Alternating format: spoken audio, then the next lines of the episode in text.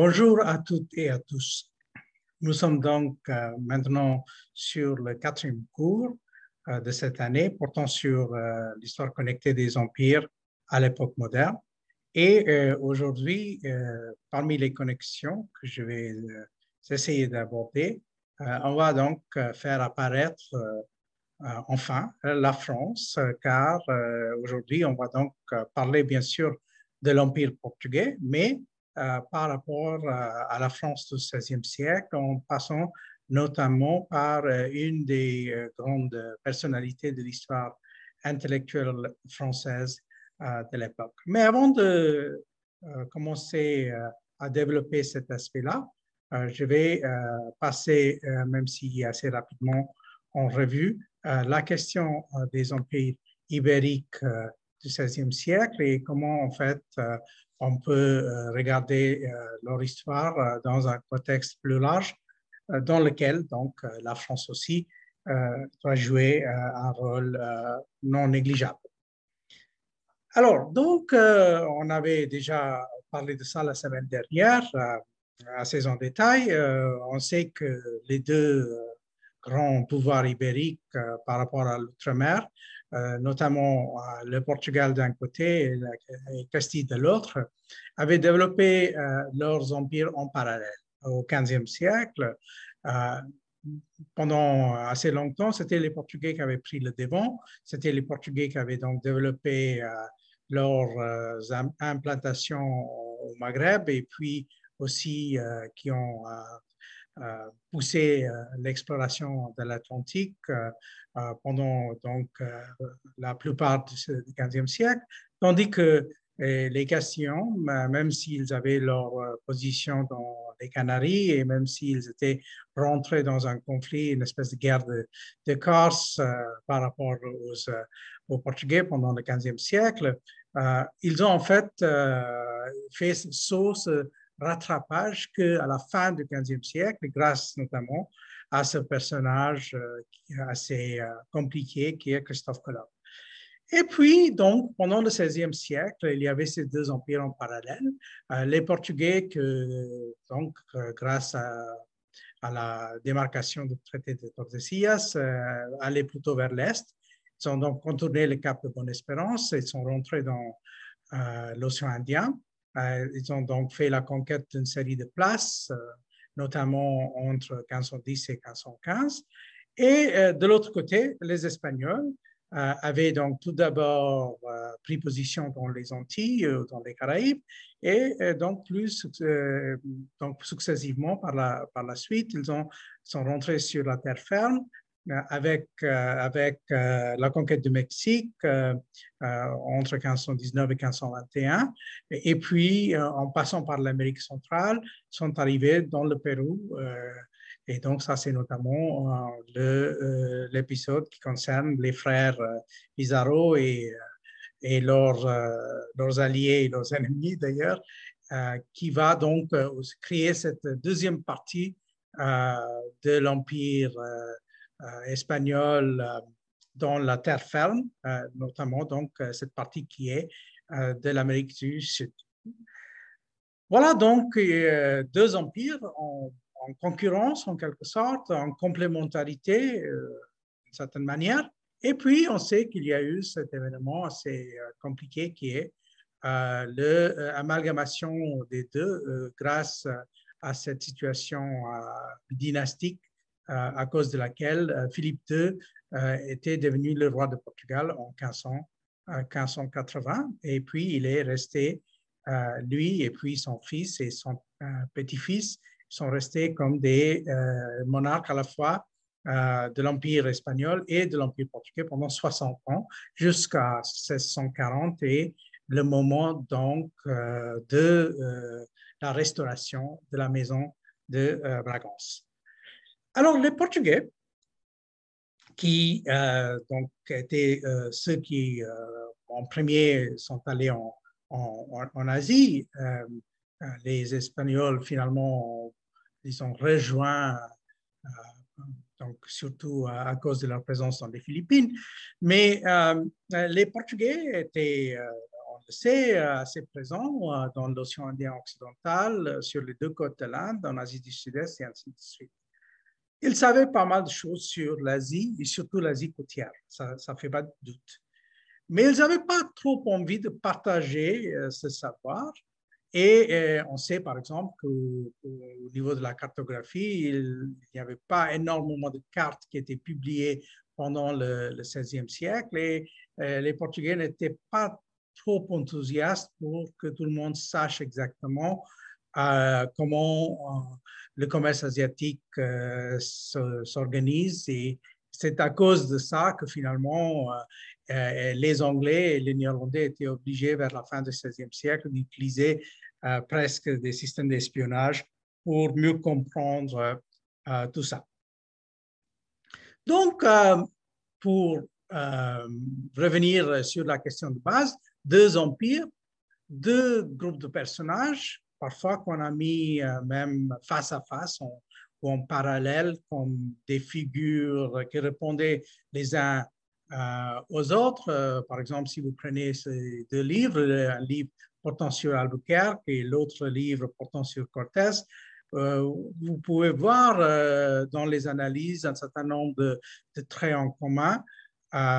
même si ces deux historiens ici, Madame Geneviève Bouchon, historienne euh, française, et euh, Matthew Restall, un historien anglais euh, qui depuis très longtemps travaille aux États-Unis.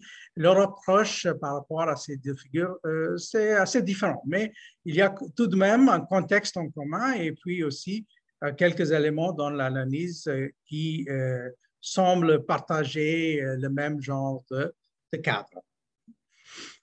Alors, euh, pour euh, tout ce qui est donc euh, la réception à un niveau plus large de ces deux empires, qui va au-delà du monde purement ibérique, c'est une question qui a été traitée par plusieurs auteurs.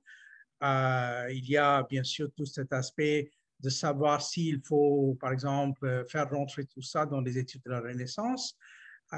José Sebastião da Silva Dias, le, le, grand historien portugais euh, euh, de l'histoire culturelle, euh, même si aujourd'hui il est considéré comme un peu trop traditionnel pour le goût de certains, a analysé un certain nombre de ces, ces, matériaux. Et plus récemment, notre ami et collègue Giuseppe Marcocci, historien italien, a, a donc publié ce livre fort intéressant, The Globe on Paper, sur les histoires du monde euh, euh, pendant la Renaissance et où il se concentre sur les Espagnols, les Portugais, mais aussi et surtout, ce qui est intéressant, c'est les Italiens et le rôle joué par les Italiens, à la fois comme divulgateurs et aussi comme intervenants un peu dans la présentation de ces deux empires euh, à une échelle plus large. Et alors, les Français.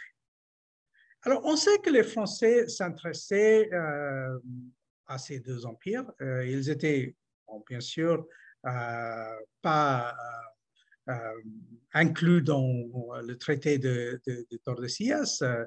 J'imagine que c'était quand même quelque chose qui a, laissé pas mal d'amertume chez Louis XII et François Ier.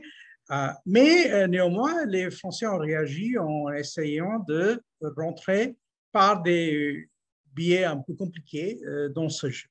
Ici, vous voyez une lettre qui est assez rare et assez intéressante, c'est la lettre écrite euh, par euh, des Français qui sont allés en Inde à la fin des années 1520. J'ai analysé cette, lettre dans mon livre L'Inde sous les yeux de l'Europe.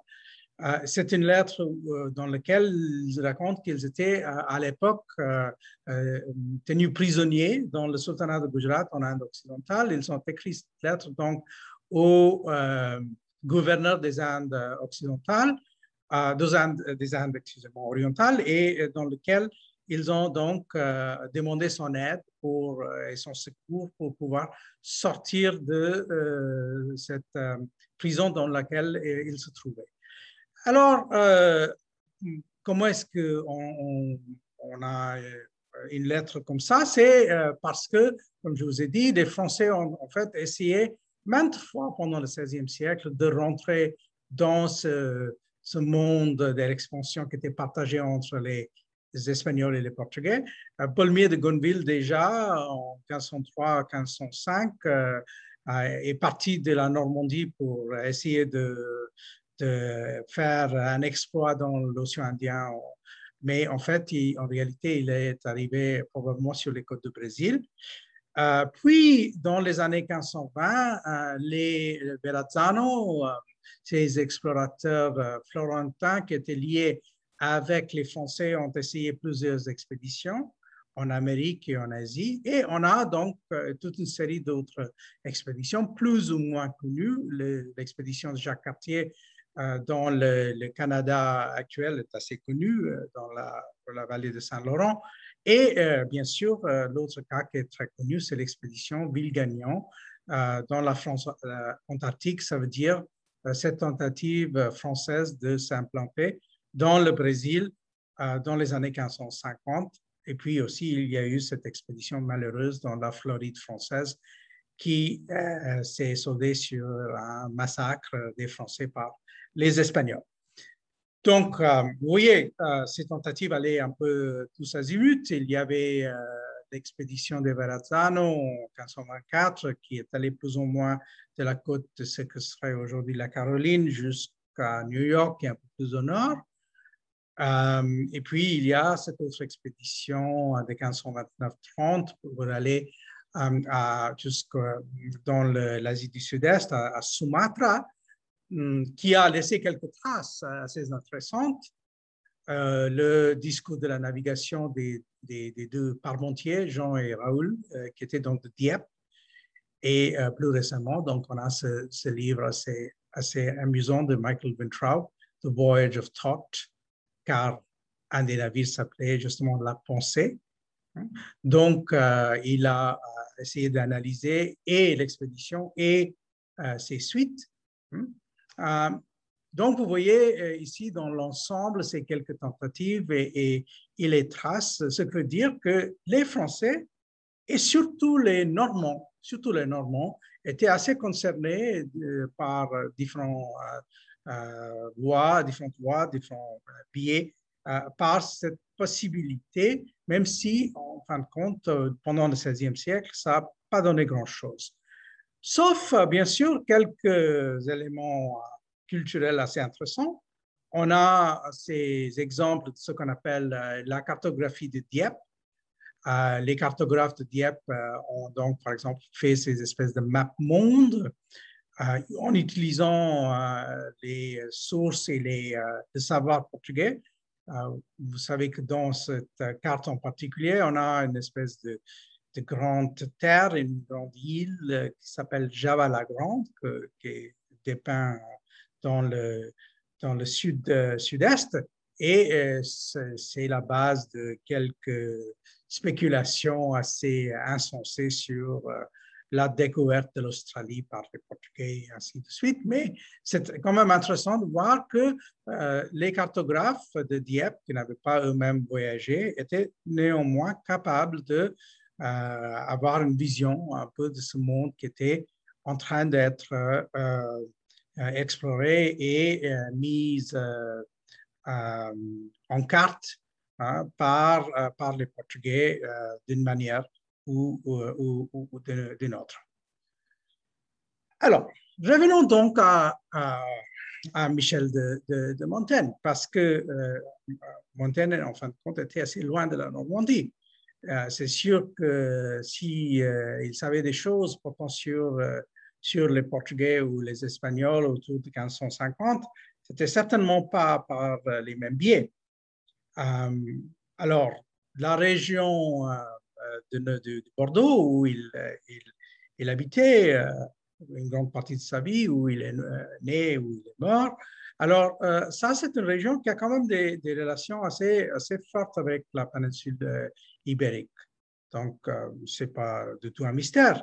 Euh, et c'est un, une relation qui a à voir euh, justement avec des questions liées avec donc, le commerce. il y avait des Bordelais qui sont installés, par exemple, au Portugal. et on sait aussi qu'il y avait donc quelques Portugais à Bordeaux et dans les alentours, déjà au XVIe siècle, et un commerce assez florissant entre, entre, entre les deux. Donc, ça aurait pu être un biais pour quelqu'un comme, comme Michel de Montaigne, qu'on sait était assez lié avec le milieu marchand, euh, pour euh, savoir des choses. Mais en fait, euh, la relation, apparemment, ça se passe dans un premier temps par une toute autre voie. Et pour cela, il faut donc penser à l'éducation de Michel de et notamment à une dynastie des Portugais qui se retrouvait en France au XVIe siècle, et ça, c'est la dynastie intellectuelle des Gouveia. Alors, ils sont qui ces gens? Il y a donc un premier personnage important qui s'appelle Diogo de Gouveia, qui a vécu donc euh, entre 1471 et 1557. Il était donc originaire de Beja, ça veut dire euh, euh, une ville qui était assez associée avec, avec Don Manuel avant qu'il devienne roi. Il a fait ses études à, Paris euh, et, puis il a, grimpé assez vite dans l'hierarchie. Il est devenu recteur de l'Université de Paris en 1507.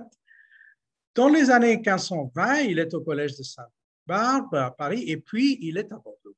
Il est justement au collège des Guyennes de Bordeaux. Euh, et en même temps, c'est quelqu'un qui tisse des liens avec le roi portugais euh, Jean III, le successeur et le fils de Don Manuel.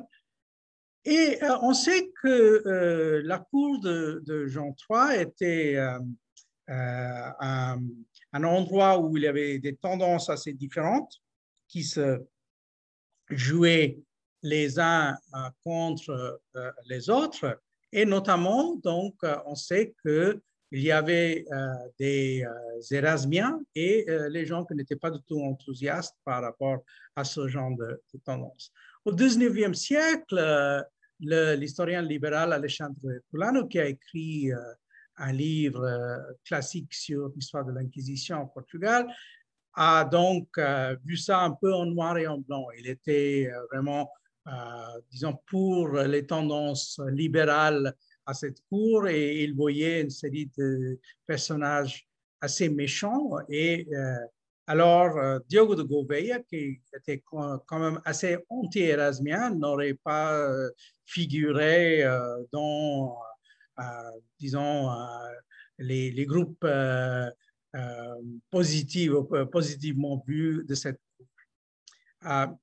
mais on a aussi par la suite des études beaucoup plus subtiles, beaucoup plus intéressantes. L'ouvrage classique de Marcel Bataillon sur Erasme et l'Espagne est, très connu. Et côté portugais, on a plusieurs euh, textes, y compris ce texte assez euh, bien documenté de Luis de Matos sur les Portugais à l'Université de Paris entre 1500 et 1550, dans lequel on parle justement de ces gens qui naviguaient entre le Portugal euh, et la France à cette, à cette époque-là. Alors, Diogo de Gouveia euh, était le premier, mais il était certainement pas le dernier. Il a donc son neveu, André de Gouveia, né en 1497 et mort euh, plus jeune que son oncle, qui lui aussi a fait ses études au collège Sainte-Barbe de Paris et puis lui aussi est allé au collège de Guyane, où il a joué un rôle capital. Il était très important dans ce collège, on verra ça par la suite. Puis il est rentré au Portugal et une fois qu'il est rentré au Portugal, il a été accusé d'hérésie par son propre oncle.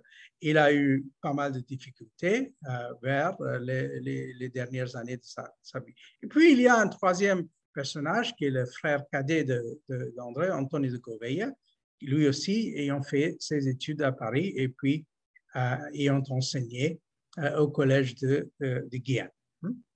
Alors, pourquoi est-ce que tout cela euh, est important pour faire ce lien? C'est justement parce que euh, Michel de Montaigne, vous voyez ici, a fait ses études, et c'est bien connu, au Collège de Guyane. Et euh, justement, il a parlé de ça dans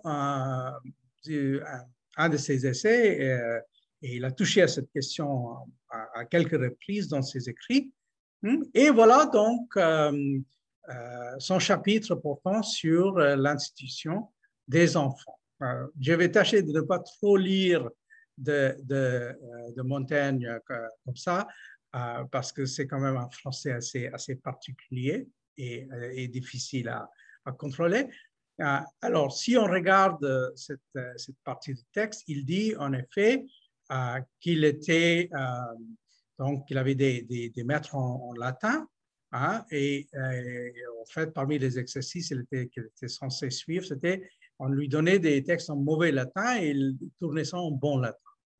Et c'était qui ces gens-là hein, avec qui il a étudié? Il y avait donc Nicolas Grouchy, hein, et on va revenir sur ce personnage. Il y a Guillaume Guérant et donc euh, Marc-Antoine Muret, qui est un spécialiste, euh, un grand orateur, et donc George Buchanan, ce grand poète écossais. Hmm? Alors, donc, Buchanan, avec qui apparemment il avait, il avait gardé des rapports, euh, parce qu'il dit que par la suite, il l'a vu chez Monsieur le, maréchal de Brissac. Donc, Buchanan qui manifestement a laissé une impression assez forte euh, dans l'esprit du jeune euh, Michel de Montaigne. Alors, euh, il dit aussi qu'il avait donc, quand il était jeune et enthousiaste, il avait joué dans les pièces de théâtre, y compris dans les pièces, les tragédies latines de Buchanan, hein, de Guérant et de Muret. Mais là, pour nous faire un portrait plus complet de tout, il dit que celui qui se chargeait de tout ça, c'était qui? C'était Andreas Goveanus, donc André de Gouveia, notre principal, hein, et euh, qui fut son comparaison le plus grand, principal de France. Et euh, donc, il le décrit comme une espèce de maître, maître ouvrier. Donc, manifestement, il se sent beaucoup euh, sa, dette envers, envers André de, de, de. Mais revenons à, l'autre personnage, qui est donc Buchanan. Buchanan, qui a vécu entre 1506 et 1582 euh, avec une vie très, très mouvementée. Pour tout dire, donc il a commencé comme catholique, il a été élevé en Écosse, puis il est venu en France, il a passé du temps en France, à Paris, puis à Bordeaux, puis il est allé au Portugal, on va revenir sur son séjour au Portugal, euh, il est rentré finalement chez lui. Et donc, vers la fin de sa vie, il va devenir protestant. Et pas seulement protestant, il, va, il sera donc le, le maître du roi euh, d'Écosse, Jacques VI, euh, le fils de, Marie, la reine d'Écosse, et qui sera aussi donc Jacques Ier d'Angleterre au début du XVIIe siècle, quand les Stuarts ont pris le pouvoir en, Angleterre. Alors, Buchanan, donc, euh, qui est un personnage assez compliqué, assez, euh, euh, avec une vie, comme je vous ai dit, assez mouvementée, hein, a écrit une espèce de petit texte autobiographique, apparemment un texte pas très fiable, mais dans lequel il dit qu'il naquit dans une ferme de la province écossaise de Lennox, près de Blaine, en l'an de, euh, grâce 1506, au début de février, d'une famille plus ancienne que riche. Hmm? Alors, euh, euh, le père est, mort quand il était très jeune. Il, avait donc quatre frères et trois filles. Il devient, il est attiré par l'Église et il est donc devenu donc un, personnage dans l'Église catholique. Mais c'était le mauvais moment parce que euh, c'était justement le moment quand Henri VIII euh, est en train de euh, prendre ses distances par rapport à, l'Église catholique. Hmm? il y a donc, comme, il dit, une telle confusion hmm, que le même jour et sur le même bûcher, on brûlait des gens des deux parties. Hmm?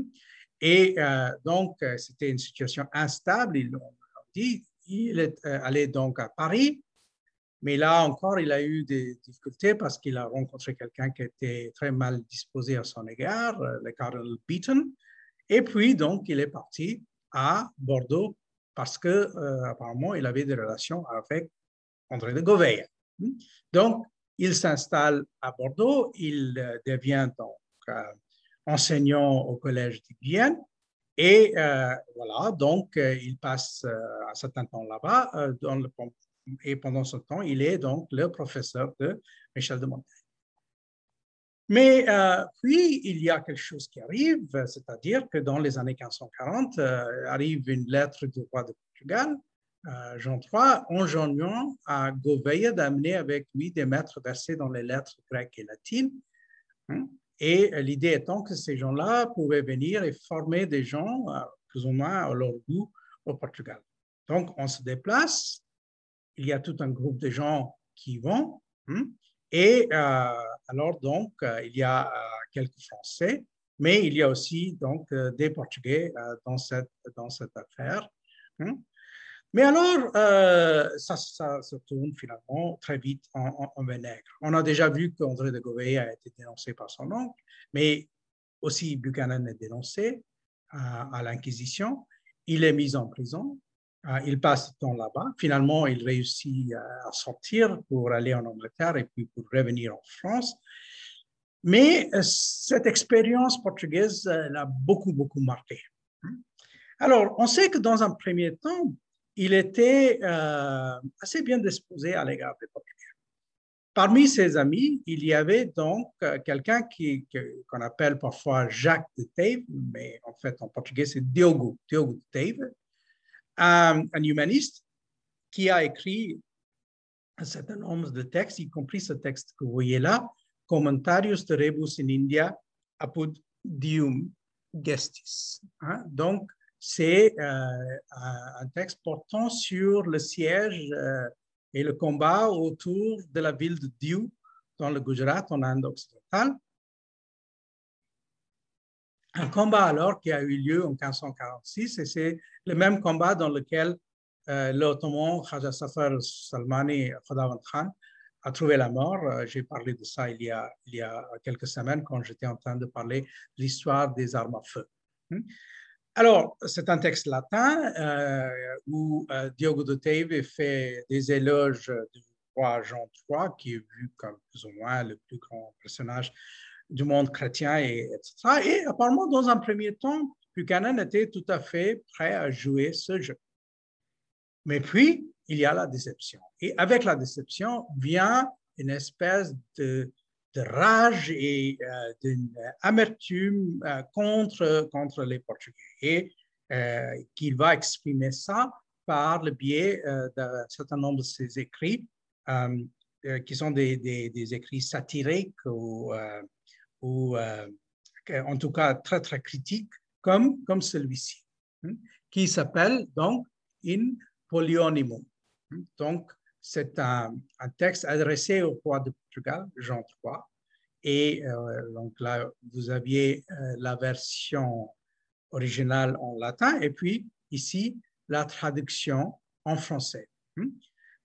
Seul tu es le Lusitanien, seigneur des deux côtés de la mer, de l'Algarve, des Indiens des Arabes, des Perses, des Guinéens, des Africains, du Congo, Mani-Congo et Zalofo. Alors ça, c'est une façon de se moquer des titres ronflants du euh, roi de Portugal. Et à vos titres fiers ne manquez ni manque ni l'Éthiopien grillé par trop de chaleur, ni l'océan perd toutes les eaux qui baignent les trois continents. Et il n'y a pas de port, pas de marchandises, pas d'île d'où rayonne l'aura d'un petit bénéfice que ne rejoint pas ton titre. Ne devrais-je donc pas, avec la plus grande raison, appeler le propriétaire de tel surnom le grand roi Polynôme mais, ô célèbre roi, par de nombreux noms, si la fureur de la guerre ou la mer agitée fermera le magasin de poivre, elle dévorera ta renommée achetée à un trait et tu vas soit t'endetter, soit souffrir de faim. Donc, c'est aussi une façon de réutiliser l'insulte proférée par euh, François Ier à l'égard de Don Manuel, le roi épicier. Ici, c'est pas seulement l'épicier, il tient un magasin de poivre. Donc, voilà pas un très grand roi, enfin. Et de la même manière, donc, il va continuer à critiquer. Euh, c'est le moment au milieu du de, de, 15e, euh, 16e siècle, quand les Portugais se lancent de plus en plus euh, à, à l'intérieur du, Brésil avec ce, système des, des qui avait été donc inventé dans les années 1530. Donc, le Brésil est présent dans l'esprit des Portugais et aussi, bien sûr, présent dans l'esprit de Buchanan. Et c'est à cause de ça qu'il écrit un, autre poème qui s'appelle Brasilia, hmm, un, texte encore plus violent que l'autre. L'Afrique est abandonnée, le soldat en détresse demande l'aumône, et sans le moindre effort, le poltron mort prend possession des châteaux. Le brut Brésil reçoit des colons impudents, et celui qui avant baisa les jeunes garçons baise maintenant les champs. Celui qui prend les terres des soldats les donne ensuite aux sodomites, comme son comportement est injuste, il ne peut pas triompher dans les guerres. Je n'ai pas inventé les gros mots ici. Vous voyez, euh, que crius pueros foderat arva fodit. C'est exactement ce qu'il dit dans le texte en latin. Hmm? Alors, donc, euh, euh, il est euh, ici en train de euh, référer à la fois à deux choses. Il y a l'abandon des forteresses en Afrique occidentale qui se fait dans les années 1540, mais il y a aussi une des obsessions de Buchanan, c'est-à-dire il est convaincu que les Portugais et surtout que les prêtres portugais sont des sodomites. Hmm? Donc, euh, c'est un, un, de ces, thèmes sur lesquels il va revenir sans cesse dans, pas mal de, ses, de, ses, écrits. Alors, c'est vrai que le milieu qui fréquentait euh, Buchanan, qui est un milieu euh, de prêtres catholiques et aussi de jésuites, euh, n'était pas du tout un milieu où manquait ce genre de critique par rapport à l'Empire. Hmm? Saint François Xavier lui-même, qui est allé en Inde, on le sait, qui a passé du temps en Inde et en Asie du Sud-Est et au Japon, dans les années 1540, début des années 1550, avant de mourir dans la mer de Chine en 1552. Alors François Xavier lui-même avait écrit des choses assez critiques à l'égard euh, de l'Empire de l'Empire euh, portugais. Hmm? donc, voici une lettre de François Xavier hein, où il dit à un de ses amis restés en Europe, hmm, il ne faut surtout pas permettre aux amis d'aller en Inde avec des postes et des nominations de roi de Portugal. Car de ces gens que l'on peut dire très justement qu'il soit effacé du livre des vivants, qu'il ne soit point écrit avec les justes. Psaume 68. Vous pouvez très bien croire en leur vertu, mais pour quelqu'un qui n'est pas touché par la grâce comme les apôtres, il est impossible de chercher, rester sur le droit chemin. Car ici, on a tellement l'habitude de faire ce qu'il ne faut pas faire qu'il n'y a pas de remède. Ils prennent tous la voie de rapio rapis. Je suis vraiment étonné de comment ceux qui arrivent ici de là-bas trouvent tant de modes, tant et participent pour ce, cette verbe maudite rapio rapis. Et ceux qui viennent de là-bas avec ces postes ont une si grande hâte qu'ils ne sont jamais prêts à lâcher prise sur ce qu'ils ont entre les mains. Et vous pouvez très bien voir dans quel état leurs âmes vont partir de cette vie à trépasse. Voilà donc euh, celui qui va devenir l'apôtre des Indes portugaises et vous voyez qu'il est quand même assez critique envers le comportement d'un certain nombre de Portugais qui participent dans, dans cette, euh, cet empire. Hmm? Alors donc, euh, pour euh, quelqu'un comme, comme Michel de Montaigne, qui n'a jamais mis pied ni en Amérique, ni dans l'Asie portugaise, dont la connaissance sur ces domaines bien soit par une voie livresque, soit par certainement quelques conversations qu'il aurait pu avoir avec des gens qui sont euh, allés eux-mêmes et qui ont eu une expérience directe de ces terres. Euh, on voit qu'au milieu du, XVIe siècle, euh, tout n'était pas en couleur de rose. il pouvait avoir, et d'ailleurs, c'était assez logique, que euh, ces fréquentations ont produit une vision assez mitigée de ce qu'étaient, en fin de compte, ces, ces empires. Et donc, euh, quand on a compris ça, il y a peut-être euh, une meilleure manière d'apprendre et de, voir ce fameux texte qu'on connaît tous, hein, le, chapitre sur les cannibales. Hmm? Vous avez donc toujours euh, en, tête euh, ce, texte-là, hein, dans lequel il dit euh, J'ai eu longtemps avec moi un homme qui avait demeuré 10 ou 12 ans dans cet autre monde, qui a été découvert en notre siècle, en l'endroit où Villegagnon prit terre, qu'il surnomma la France antarctique. Euh, cette découverte d'un pays infini semble de grande considération. Hmm? Et alors, donc, il est en train de se référer à ce moment dans les années 1550, quand euh, Gagnon, euh, donc chevalier de Malte, avait monté cette expédition sous le patronat de l'amiral Gaspard de Coligny pour aller s'installer justement dans la baie de Guanabara, euh, près de Rio de Janeiro, et euh, c'est une histoire assez, assez euh, connue. Hmm. alors, ce que dit Michel de Montaigne, c'est que cet homme que j'avais était homme simple et grossier, qui est une condition propre à rendre véritable témoignage. Hmm. Car les fines gens remarquent bien plus curieusement plus de choses, mais ils les glosent et pour faire valoir leur interprétation et la persuader, ils ne se peuvent garder d'altérer un peu l'histoire. Hmm? Ils ne représentent jamais les choses pures. Donc, euh, nous avons cet autre, cet autre euh, personnage qui aurait pu être euh, donc quelqu'un soit réel, soit une espèce de figure composée de plusieurs personnes qui avaient justement cette expérience euh, de, du Brésil, quelqu'un plus ou moins, disons, dans le genre euh, Jean de Léry ou quelqu'un comme ça. Mais en tout cas, euh, c'est à partir de ce monsieur-là que Michel de Montaigne a pris connaissance des habitudes des, des gens, des indigènes qui étaient là et qui avaient donc lutté et eu ces rapport assez compliqué avec les Français et avec les Portugais d'ailleurs. Donc, ces gens étaient euh, plus ou moins les, euh, les euh, toupies autour de cette, cette, cette région-là.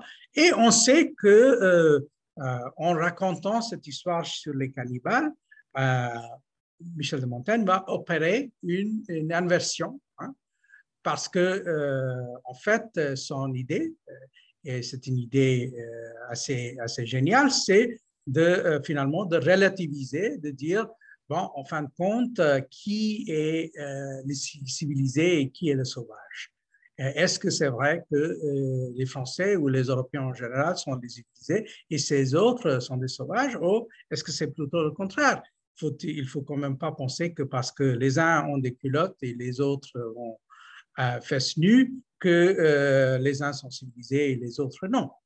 Et on sait qu'il y a eu beaucoup de débats euh, autour de ça jusqu'à nos jours.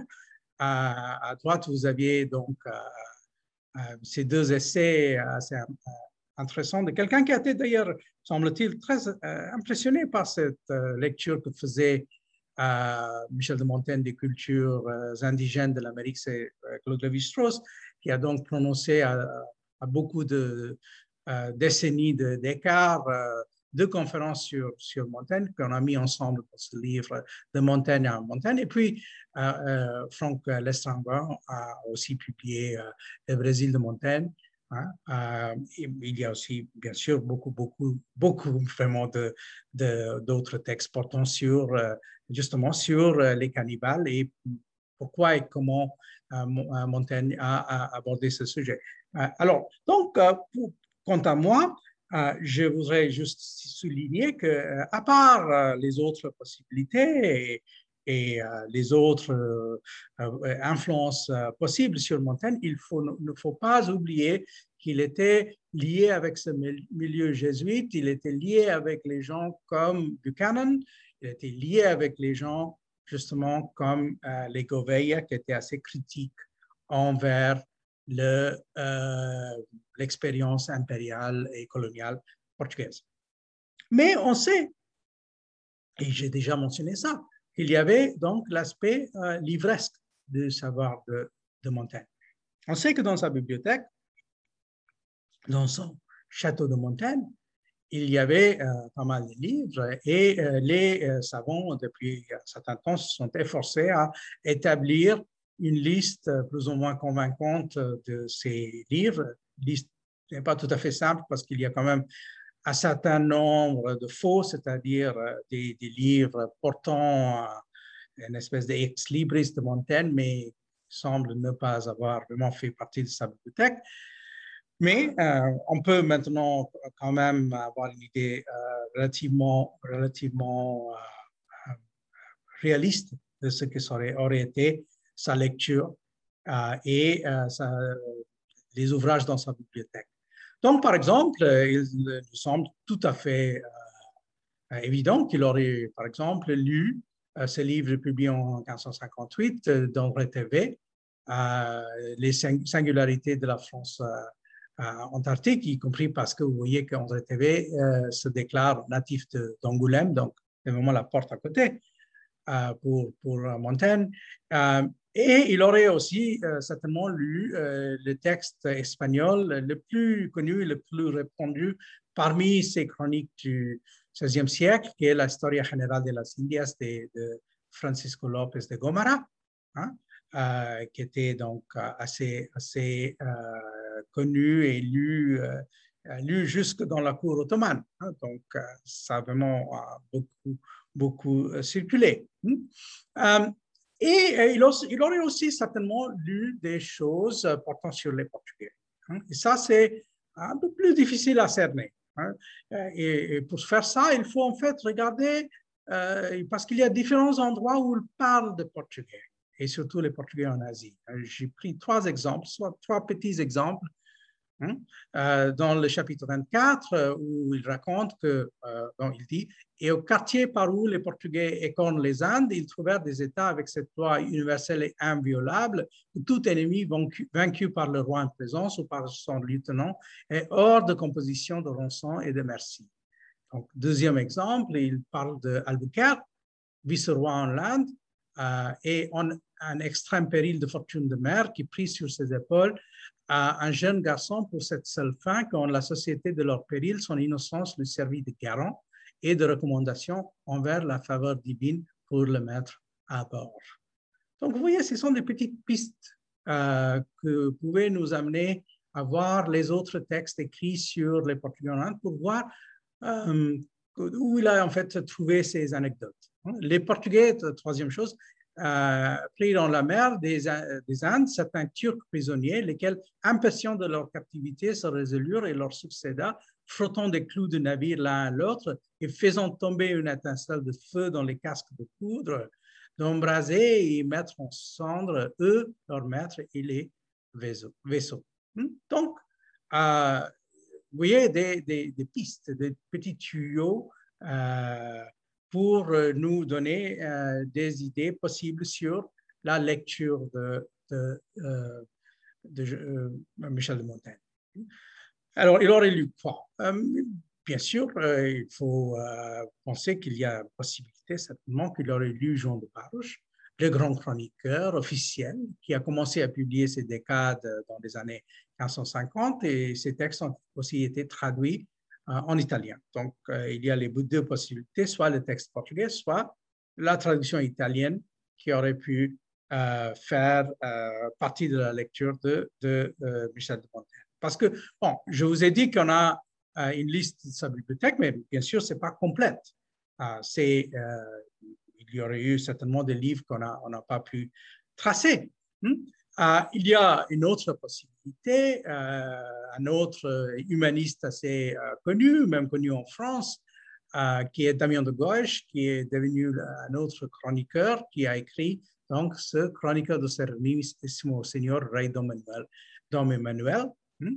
Et donc, ça, c'est une espèce de chronique englobante où on parle pas seulement de l'Asie, mais euh, de l'Empire tout entier. Et euh, Damien de Gauche, en fait, il a recyclé un certain nombre d'éléments venant d'autres chroniqueurs euh, comme, comme Baruch ou, autres. Il a fait ses sélections et il a fait un peu de couper-coller pour mettre ces matériaux, justement, donc, dans sa chronique à, lui. Mais en fait, il, nous semble que la source la plus importante, fin de compte, pour, pour Michel de Montaigne, c'était euh, ce texte-là. Hmm? Donc, vous voyez, c'est le texte euh, de Rebus Emmanuelis Regis Lusitanier, hmm? et c'est euh, écrit par l'évêque de Silves dans l'Algarve et qui s'appelle donc Geronimo Osorio. C'est un, texte qui a été publié tout d'abord en latin et par la suite qui a été aussi traduit en français, comme vous voyez ici à droite. Et comment est-ce qu'on sait ça? Parce que ah, dans ce cas, en tout cas, euh, avec ce livre, on sait que euh, le texte euh, de 1574 fait partie de la collection de Montaigne. Et il y a un exemplaire aujourd'hui dans la Bibliothèque nationale. C'est justement cet exemplaire-là que vous voyez à gauche, la collection Payen, et qui porte donc la signature de Montaigne au bas du titre. Donc, on sait bel et bien qu'il s'appartenait donc à sa, à sa bibliothèque. Hmm? Alors, euh, et euh, c'est pas seulement ça, c'est aussi qu'il euh, y a une référence assez explicite dans le, le texte de Montaigne portant sur Osorio. Alors, ça nous amène à un autre aspect de, Montaigne. On a vu que Montaigne donc était assez sceptique et relativiste par rapport au aux questions de, euh, la conquête qui était le civilisé et qui était le sauvage dans l'affaire. Mais on sait qu'il y avait aussi un autre aspect de Montaigne qui a fait couler beaucoup d'encre et c'est son rapport avec, avec euh, les Juifs. Euh, il y a des gens qui pensent qu'il était très proche à la culture juive. Il y a des sceptiques aussi qui pensent qu'il n'était pas si proche que ça. On sait qu'il y avait de l'ascendance juive quelque part dans sa famille, ça ne fait pas de doute, mais est-ce qu'il était vraiment euh, si, si près que ça? En tout cas, euh, il y a cette partie dans laquelle, par exemple, il critique assez vertement les rois de Castille et les rois de Portugal pour leur traitement des Juifs à la fin du XVe siècle. Ah, vous voyez, les rois de Castille ayant banni de leur terre les Juifs, le roi Jean de Portugal leur vendit à huit écus tête la retraite aux siennes pour un certain temps à condition qu'il lui venu, il aurait euh, à les vider, il lui promettait fournir des vaisseaux à les trajecter en, en, Afrique. Donc, euh, on commence avec Jean II euh, dans les années 14, au début des années 1490. Mais puis, il y a Emmanuel, son successeur, hein, et qui leur ordonna de sortir de ces pays, assignant trois ports à leur passage. Hein, et euh, donc euh, là, il raconte comment en fait ils ont été malmenés, maltraités. Euh, il parle de l'inhumanité de ces rois. Hein. et il dit, ah, là on revient à l'aspect important pour nous, qu'il dit, quelle est la source? Dit l'évêque Osorius, non méprisable historien latin de nos siècles. Donc, vous voyez que c'est pris du texte d'Osorio. Ça, c'est assez, clair, enfin.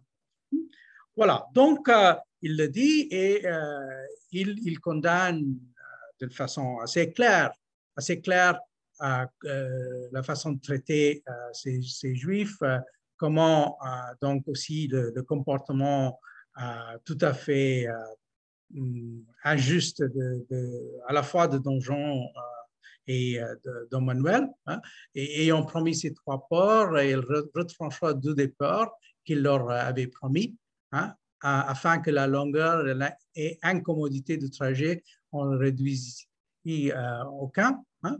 Et, donc, euh, il, continue aussi à parler de comment on a arraché des mains des pères et des mères tous les enfants au-dessous de, de, 15 ans, la conversion forcée, etc., à, l'époque de, Don Manuel, il décrit ça comme un horrible spectacle. Euh, ça fait partie de ces textes, d'ailleurs, euh, euh, condamnant le comportement des, rois catholiques et des rois de Portugal. Quand on trouve ça dans un texte comme La consolation de la tribulation d'Israël, écrit par un écrivain juif, Samuel Usquet, et publié en Italie au milieu du XVIe siècle, c'est moins surprenant, car, bien sûr, Usquet était lui-même juif, sa patronne était Donna Nassi et bon, donc c'est un autre milieu. Mais ici, vous aviez euh, quelqu'un, humaniste, qui est aussi un homme politique non négligeable, euh, euh, qui connaît les rois de France se, et, il se livre à ce genre de réflexion. C'est intéressant. Mais ce qui est aussi intéressant, c'est les sources, parce que ça vient manifestement d'un texte qu'il a lu et qu'il cite. Il a lu quoi d'autre? Il a manifestement aussi lu d'autres chroniques portugaises. J'ai parlé de Jean de Barge. Mais hum, l'autre chronique qu'on avait et qui a eu pas mal de succès, il faut le dire, même avant Barge, c'était une chronique non officielle de Fernando Lopes de euh, euh, l'histoire de la découverte et conquête de l'Inde par les Portugais, qui a été donc traduit, vous voyez ici, en espagnol. Hmm, et euh, d'ailleurs, et ça c'est curieux, est traduit en italien et traduit en français. par qui? Par Nicolas Grouchy, Nicolas de Grouchy. Donc, justement, que faisait partie de la mouvance du Collège de Guyane, qui était un des maîtres de Michel de Montaigne. Et donc, euh, on voit ici que Grouchy euh, avait donc euh, publié ce texte. donc, peut-être, en fin de compte, c'était cette version-là qui était aussi disponible pour, pour, pour la bibliothèque de Montaigne. Mais en tout cas, on sait que il, avait l'exemplaire en, espagnol. Hein. donc, vous voyez ici, hein, euh, le texte 1554 et, encore une fois, si vous regardez vers le bas, euh, la signature de Montaigne est au bas du livre. Hein? Et euh, donc, encore une fois, ça fait partie de la, de la bibliothèque bel et bien de, de Montaigne. Hein? Celui-là, cet exemplaire, apparemment, se retrouvait dans une bibliothèque privée à Bordeaux à l'époque quand on a fait cette étude portant sur, sur la bibliothèque de Montaigne. Euh, alors, donc, euh, vous voyez euh, l'éventail des possibilités et on n'a pas, pas, terminé la recherche. Il y aurait encore des choses sûrement recherchées si on, on commence à regarder vraiment d'assez près. je vais vous donner quelques autres exemples. Hmm?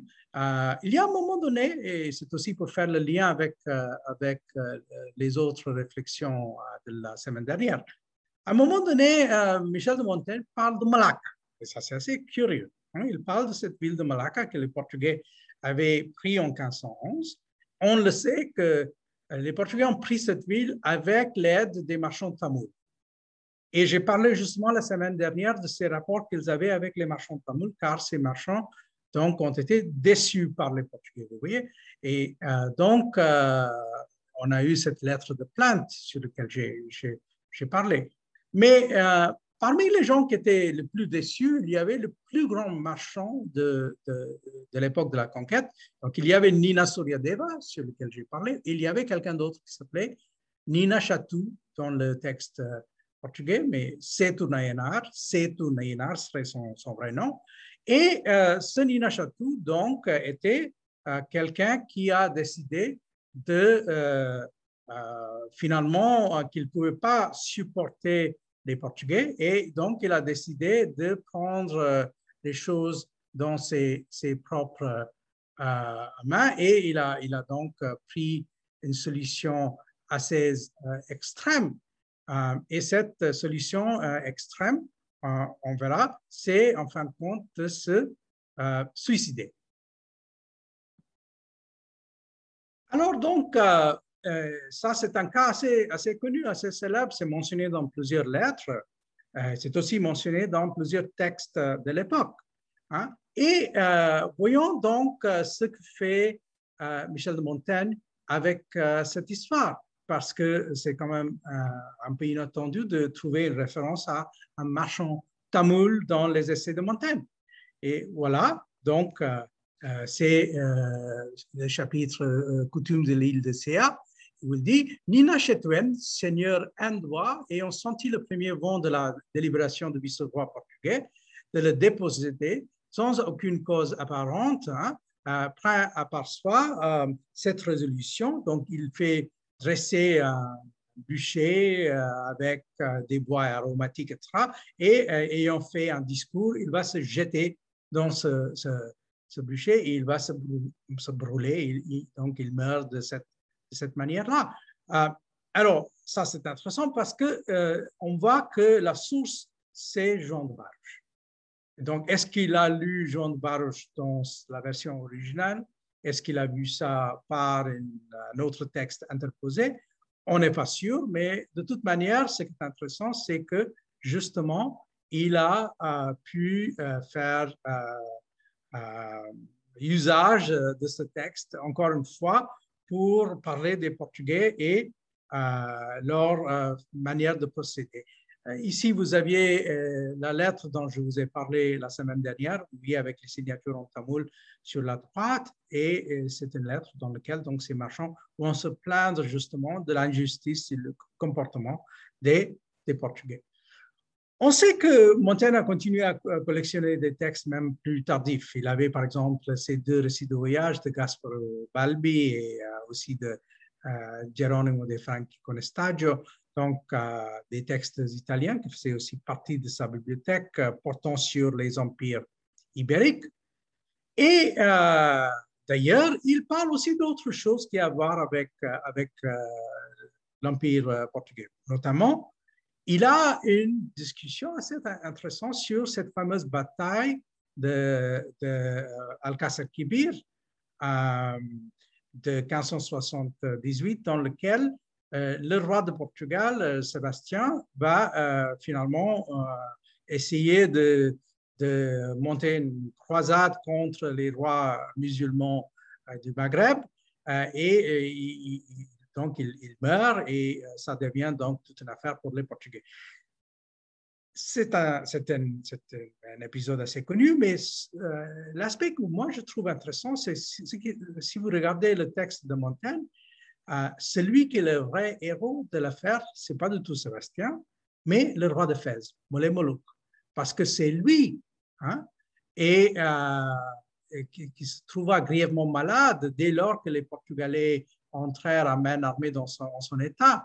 Hein, et malgré le fait qu'il est, il est tellement malade, il va donc insister pour participer dans cette bataille, hein, tenant son corps couché mais son entendement et son courage debout et ferme, il va finalement donc euh, euh, pousser jusqu'à la limite de ses forces pour euh, donc assurer la défaite des Portugais et donc il va à ce moment-là mourir.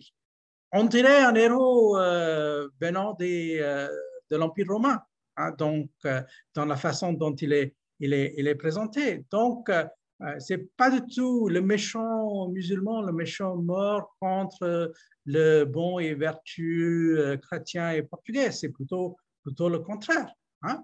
Ah, vous voyez que dans ce passage assez développé, hein, il parle euh, assez longuement hein, de, de comment finalement il, a, il est mort. Et quand il, a, il est mort, il, il expira tenant le doigt contre sa bouche close, hein, signe ordinaire de faire silence. Hein. Euh, qui vécut donc si longtemps ici avant la mort? Qui mourut donc si debout? Alors, c'est qui ce héros? C'est pas le roi portugais, c'est le roi musulman de Maghreb. Hein. Donc, vous voyez que, euh, encore une fois, euh, il faut imaginer que la façon dont euh, euh, euh, Michel de Montaigne a, pu aborder ces matériaux, c'est à partir des textes en italien et en portugais, mais il a fait usage de ça à, sa manière. Et donc, en fin de compte, si on regarde sa façon d'aborder les différents empires, on dirait presque, parfois, il valorise plus par exemple, les rois euh, comme le sultan de, de, Fès ou le sultan ottoman. Hmm, euh, euh, ces gens-là, ils disent souvent qu'ils ont, ont, plus de sens de comment conduire une, grande entreprise, hein, ces, ces, personnages. Alors, on peut dire à la limite qu'il y avait l'alliance entre les Français et les Ottomans, et peut-être ça aurait aussi pu ouvrir la possibilité de cette espèce de réflexion assez positive à l'égard euh, à l'égard des Ottomans. Mais euh, si on pense par exemple à ce genre de, de, passage où il dit les princes de la race ottomane, la première race du monde en fortune guerrière, ont chaudement embrassé cette opinion, etc. Donc, il, il, il, a, il n'y a que des louanges pour Selim et pour Suleiman. Et puis, par contre, ce qu'il dit, c'est quoi? Et cherche autres adhérents que moi, ceux qui veulent nombrer entre les belliqueux et magnanimes conquérants les rois de Castille de Portugal, de ce qu'à 1200 lieues de leur oisive demeure, par l'escorte de leurs facteurs, ils se sont rendus maîtres des Indes d'une d'autre part, desquels c'est à savoir s'ils auraient seulement le courage d'aller jouir en présence. Voilà. Donc, euh, ce monsieur, hein, habitant dans les alentours de Bordeaux, euh, dans la deuxième euh, moitié du, XVIe siècle, surtout, avec sa bibliothèque, avec ses connaissances, a donc su construire une certaine version, une certaine vision de ces empires ibériques qui n'étaient certainement pas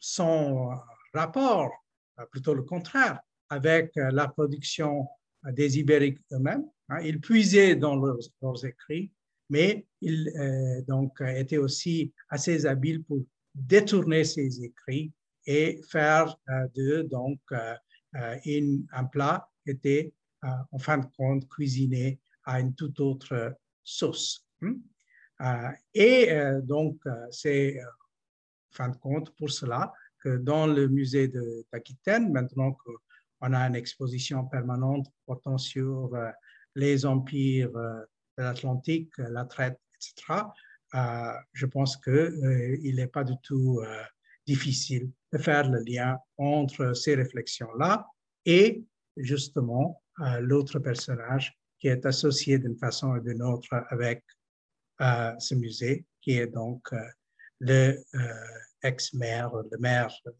de Naguère de Bordeaux, euh, notamment euh, Michel Montaigne. Je vous remercie de votre attention.